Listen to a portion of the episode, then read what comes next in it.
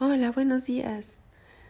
Aquí otra vez grabando, grabando de cosas de la vida, siempre grabando cosas de la vida. Y en esta ocasión voy a hablar sobre nuestros padres, sobre los perdones y los rencores que a veces les guardamos a nuestros padres. Desgraciadamente en este momento mi padre está viviendo pues no solo la soledad de haber perdido a mi madre ya en su segundo año, sino también que le han informado que está malito de su corazón.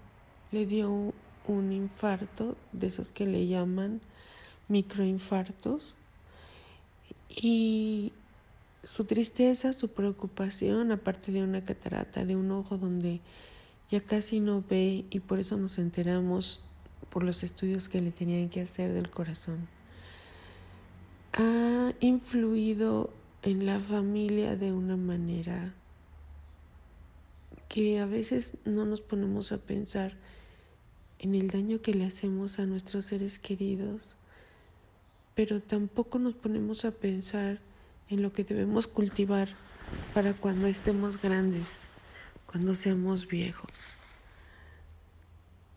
Ahora veo cuánta soledad hay a veces por no cultivar bien tus amistades, por no amar debidamente a tus hijos, a tus parientes, o por no haber puesto más atención en cómo educar a las personas que están a tu alrededor. Y seguramente se estarán preguntando, ¿Por qué educar a los demás? Hace algún tiempo fui a una plática al IPADE donde nos enseñaron que los hombres tienen su cerebro un poco más rústico que las mujeres. Y nos decía el expositor, ustedes mujeres son mucho más maduras al amar Ustedes aman y trascienden en ese paso que los hombres o al que los hombres le tenemos miedo. Ustedes cuando se casan tienen que educar al hombre con el que están porque por lo general no saben amar. Un hombre cuando siente esa necesidad o cuando siente que está en ese péndulo de sí o no seguir de sí o no dar más, de sí o no dejar todos esos placeres que tiene en otras cosas que son instantáneos, por lo general decide claudicar y ya no seguir adelante.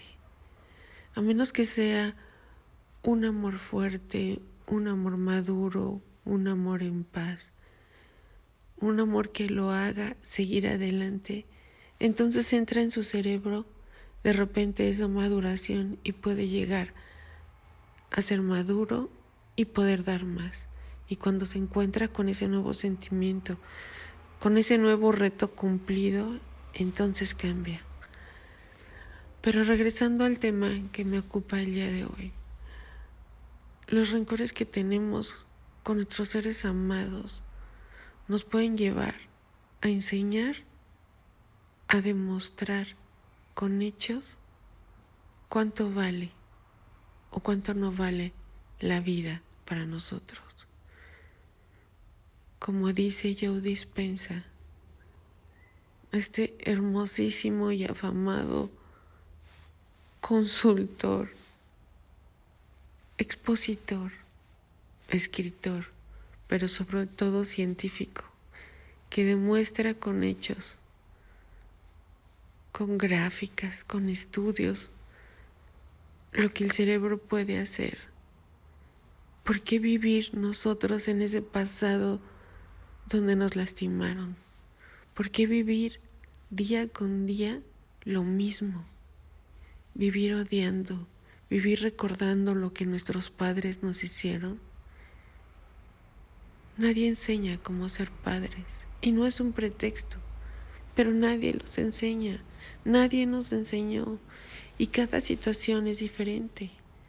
Pero si estamos ahí, si estamos ya en un lugar donde estamos creciendo, donde de alguna manera sobrevivimos por amor, por suerte, porque nos dieron de comer, de malas o de buenas, porque nos pegaron o no nos pegaron, porque nos querían o no nos querían, no importa, de verdad no importa. Yo recuerdo que mi madre me decía que yo ni siquiera era su hija. Oía cuando llegaban personas y les decía que no me querían. Cuando me decían que yo era una india. Cuando las cosas que, que oía eran reclamos. Cuando eran golpes. Cuando toda mi vida me dediqué a ser la esposa de mi papá o el esposo de mi mamá o la mamá de mis hermanos para que ese hogar no se destruyera, para ser reconocida y también tener su aprobación. Tenía yo tres añitos y podría decir que por eso los odié y los abandoné. Sí me salí de casa, tal vez un poco tarde o un poco antes de lo que otras personas se van. Pero no me fui y los abandoné. Trabajé desde que tengo uso de razón. Trabajaba robándome huevos de casa de mi abuelita para darles de comer a mi mamá. Me robaba comida para darles. Claro que tenía tres años. Y cuando fui aprendiendo a ahorrar y, hacer pequeñas cosas, porque me daban un domingo, recuerdo que me daban un peso de domingo, guardaba la mitad y de esa mitad les pedía que me dieran otra mitad y lo volví a partir a la mitad porque no sabía cuánto era, para poderles dar a ellos y a mi hermano lo que podía dar. ¿Saben qué me enseñó esta vida? ¿Qué me enseñó esa niñez? Esa niñez me enseñó a ser agradecida, a ser agradecida con lo que tenía. En vez de odiar o pasármela quejándome y hoy por hoy seguir en lo mismo, me enseñó a dar, a no esperar nada de nadie y a trabajar por mí misma. Esos grandiosos padres que me tocaron me enseñaron a ser fuerte me enseñaron a que me tenía que ganar cada cosa y lo que puedo. Y sin embargo, a través de, de todo el esfuerzo y de, de todo lo que hicieron, de gana, de mala gana, con dinero, sin dinero, con un lugar donde vivir, sin él, con hermanos, sin hermanos, equivocándose o no aquí estoy, aquí estoy y he gozado de la vida. ¿Cuántas o cuántos seres en este mundo con vida pudieron ser plantas o pudieron ser un huevo? pudieron ser algo,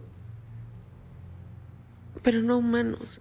Yo tuve ese privilegio de ser humana, de nacer bien,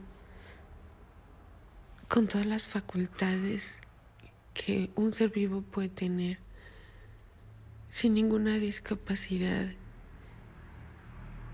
Y quejarme sería lo más tonto y estúpido que hubiera. Porque todo lo que he hecho y lo que estoy haciendo y lo que he podido ver, lo que razono, lo que mi cerebro tiene en memoria, es porque estoy viva. Y porque aprendí a hacer cosas que a lo mejor otras personas no pudieron o no pueden. Y en este tema de mi padre y de lo que les estoy hablando, es porque hay personas que les guardan mucho rencor a sus padres. porque no les perdonan X o Y, porque no pueden darles una parte de su dinero, de su tiempo, porque para ellos es más importante una fiesta con los amigos, porque para ellos es más importante quedar bien o pasarla a gusto en vez de cuidarlos. Empecé a oír lo que dicen repetidamente o estar viéndolos pensando, ah, tú me hiciste, tú me hiciste esto y ahora yo no te voy a ver y ahora me voy a vengar de ti. ¿Cuántas veces se levantaron ellos en las noches? Porque la vida había hecho que te hicieras el baño en la cuna, en la cama, que te hubieras vomitado, que estuvieras enfermo, con fiebre, que necesitaras ponerte zapatos, que fueran viejos, usados, te enseñaron a caminar, te enseñaron a levantarte y seguir. Y estás aquí. Y para eso siguen siendo más importantes tus amigos que tus padres. Siguen siendo más importantes tus rencores y tu odio por cosas tan tan tontas y las ves de hoy antes, porque valía más que comieras y respiraras y estés donde estés, que el amor que pudieron darte porque no sabían darlo, porque tenían muchas presiones, porque la vida no les sonreía, porque eran otros tiempos, por mil causas que ni te toca saber, ni te toca justificar. Les mencionaba hace rato sobre Joe Dispensa, pero sobre la física cuántica. Y decían unos estudios de otros científicos, que en este momento no recuerdo su nombre, que siempre el hombre ha buscado cosas y el universo se aplica para que las encuentres. Si en tu cerebro no hay esa cosquillita de quiero encontrar esto, porque ni se te ocurre, no la vas a encontrar. Y decía uno de ellos. Antes, el ser humano se preguntaba, ¿cuál será la partícula más pequeña del cuerpo? ¿Cuál será la partícula más pequeña de la naturaleza? Del universo. Y fueron encontrando cada vez más y más. Llegaron al átomo y el átomo fue representado como la partícula más pequeña. Y así los neutrones, los protones, los neutrones. Y cada vez el hombre se preocupa más por encontrar una partícula más pequeña y más pequeña hasta que ahora encontraron algo que le llaman partícula fantasma. ¿Por qué pasa esto y por qué les digo esto? Porque si tú en tu corazón no buscas y no encuentras y no quieres ver esa partícula que sí existe y que está ahí, que te hace sentir agradecimiento, amor y ver feliz, la vida que tienes, que tuviste, y darle eso mismo a la gente que te dio la vida, que te vio nacer, que estuvo contigo, si es tu tía, tu abuela, el papá postizo, no importa. Si fue el amigo que te tendió la mano, tu hermano que te acogió. Agradece, agradece a la gente y sé feliz, sé feliz con lo que tienes con lo que te dieron y haz feliz y más feliz a los que tú puedes. La física cuántica también nos dice que si tú hoy abriste tus ojos a las seis de la mañana Y tu primer indicio de vida es tallarte los ojos, estirarte. Después a lo mejor ir al baño, verte en el espejo, lavarte las manos. A lo mejor regresas a dormir o a lo mejor te vas a bañar, pero te pones el zapato, te vistes, te lavas los dientes, te vas a trabajar, ya desayunaste, desayunaste huevitos o chilaquiles, lo que sueles desayunar, tu café, te levantas, te vas a trabajar o llevas a los niños a la escuela y después llega la hora de la comida, del lunch y sales a comer y platicas con tus amigos, con tus cuates, con tu familia o preparaste la comida y regresas a trabajar o te vas a casa, llegas a casa, avientas tus cosas, tus zapatos, te sientas a descansar, ves la tele o te pones a lavar ropa o te pones a hacer lo que no hiciste o a terminar los pendientes en la oficina, lo que tú hagas cada día. Y ese tramo de vida lo pones en una gráfica y lo cortas y lo pones en el día que sigue y en el día que sigue y en el día que sigue y lo pasas al día anterior y al día anterior. Estás viviendo todos los días lo mismo. Estás viviendo todos los días en el pasado. Y si tu cerebro un día decidió estar dolido y tener rencor y guardarlo ese día desde tus 10 años, 9 años, y cortaste el pedacito y lo pasaste al día después y al día después y al día después.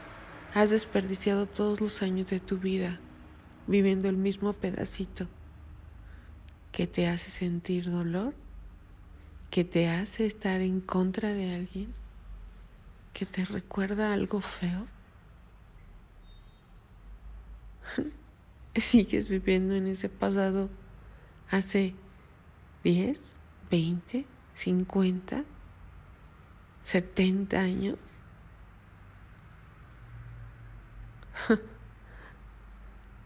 Escúchalo, analízalo bien. Y no solo eso, te sigues quejando y vuelves a cortar ese pedacito de quejas y lo vuelves a poner una y otra y otra y otra vez. Y como dicen los científicos, entonces, tu pasado se ha convertido en tu presente y tu presente es tan predecible porque será tu futuro y entonces no vives ni en presente ni en futuro, siempre estás viviendo en el pasado. ¿Sí me explico? Tu mismo pedacito de cosas, de recuerdos, de dolores. Las vives y las sigues repitiendo y repitiendo en vez de cambiarlas. ¿Y por qué? Porque somos más tendenciosos a recordar lo malo. Y aparte le agregamos. Porque todos decimos, no, no, no, es que yo hice esto y le exageramos y está comprobado. Entonces ese pasado de dolor, cada vez que lo recuerdas, está ya tan arraigado, está tan marcado todos los días durante toda tu vida, que es obviamente más fuerte, que es imperdonable, que es algo que no puedes quitar de tu cabeza según tú, porque sigues viviendo en eso todos los días. ¿Por qué no ponerle un alto y por fin hacer conciencia y vivir tu presente. Por eso hoy por hoy está de moda la yoga, las respiraciones, el mindfulness como le llaman. No es como le llamen, no es que esté de moda. Es que deberíamos de hacer todos conciencia de nuestra respiración por el simplemente hecho de recordarte que ahorita estás respirando, que ahorita estás viviendo en otro momento. Y se preguntan, ¿y cómo dejo de hacer lo del pasado todos los días? Precisamente dejando de hacerlo. Les platico que yo tuve una enfermedad de esas catastróficas. Y cuando sufría de almores también, me ponía una liguita en la mano, de esas con que se amarra uno el cabello. Y cuando venía el dolor, me jalaba la liguita y me pegaba. Para sentir ese dolor y recordarme que estaba yo cayendo en lo mismo y tenía que cambiar el chip de mi cabeza. Tenía que salirme de ese momento y pensar en algo, hacer algo diferente. Yo no les digo que hagan algo tan extremo. Lo más extremo podría ser empezar a ver, a seguir a los artistas, que quién le importa la vida de los demás a dejar esos vicios. El cigarro, el alcohol que tanto daño hace. El alcohol que pierde a mucha gente y que dicen que ni siquiera se acuerdan de las tonterías y las atrocidades que hacen. De las drogas. ¿Por qué? Porque tu cerebro es capaz de crear la mejor y más poderosa droga de todas, sin necesidad de nada, solamente cuando haces conciencia. Y esto lo dejo para otro próximo capítulo. Sin embargo, lo que puedes hacer hoy por hoy es levantarte y cuando empieces a quejarte, haz un reto. Haz tu reto de cinco días en no quejarte. Levántate hoy y no te quejes. No te quejes del sol, no te quejes del agua, no te quejes del desayuno, no te quejes del dinero, no te quejes del tráfico, no te quejes de un dolor de cabeza, no te quejes de la reuma. Yo no he podido lograr cinco días. Cinco días sin quejarse. Cuando he llegado al cuarto día, ¡pum! caigo otra vez. Pero ¿cuál es mi reto? Mi reto es recordarme a mí misma que tengo muchas más cosas buenas, muchas más cosas por qué agradecer y muchas más cosas que amar como amarme a mí misma, dejando de sentir dolor, dándome ese espacio sin dolor y darme felicidad a mí misma.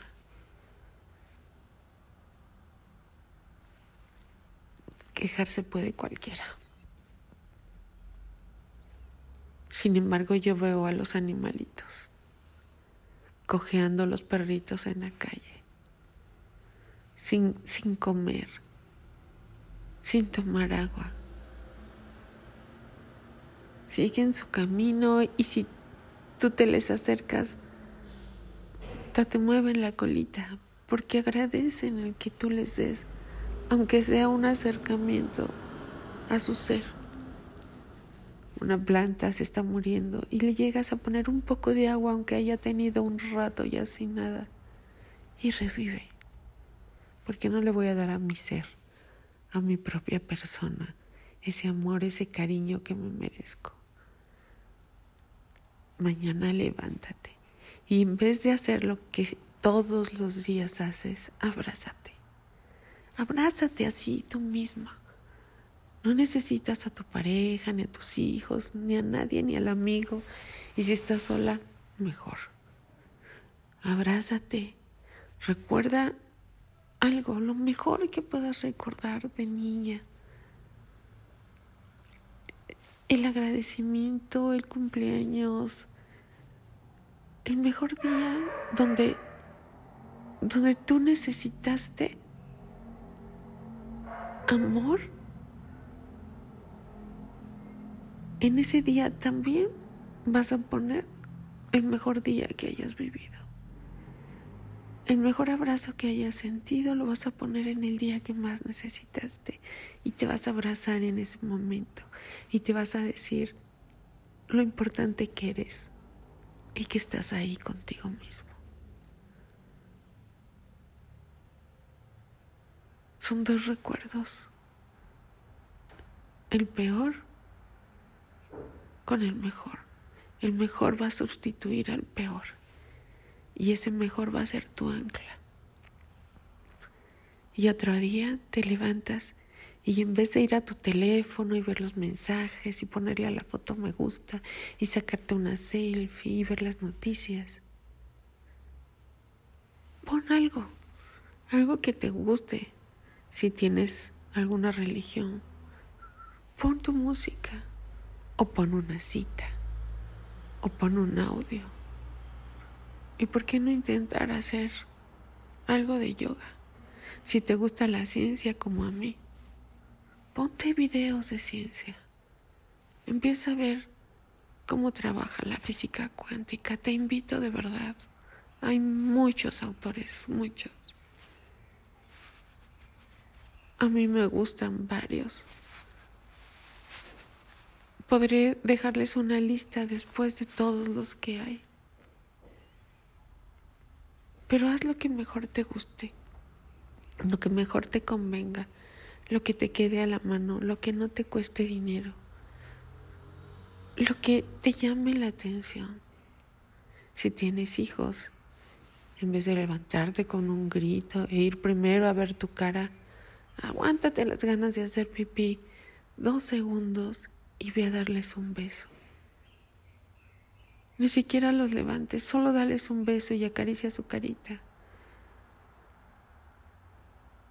Si tienes una pareja, si tienes una mascota, un animalito que vive contigo,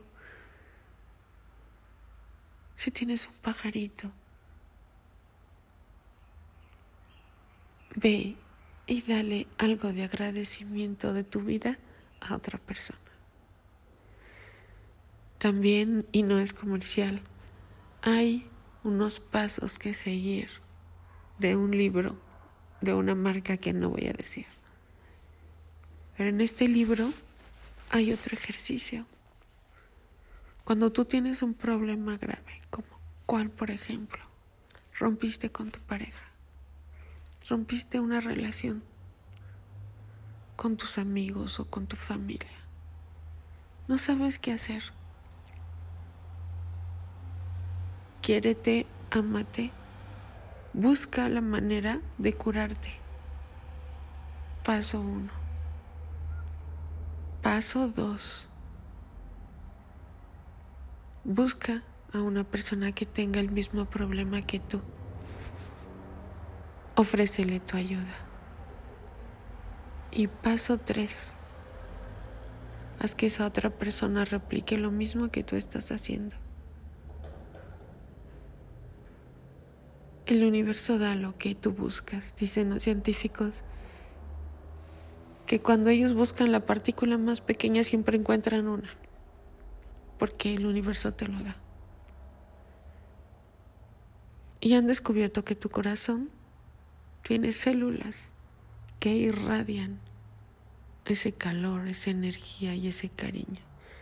Y tu glándula pineal es la cosa más maravillosa del mundo donde en vez de tomar energía del universo, puedes provocarla, puedes producirla, puedes irradiarla.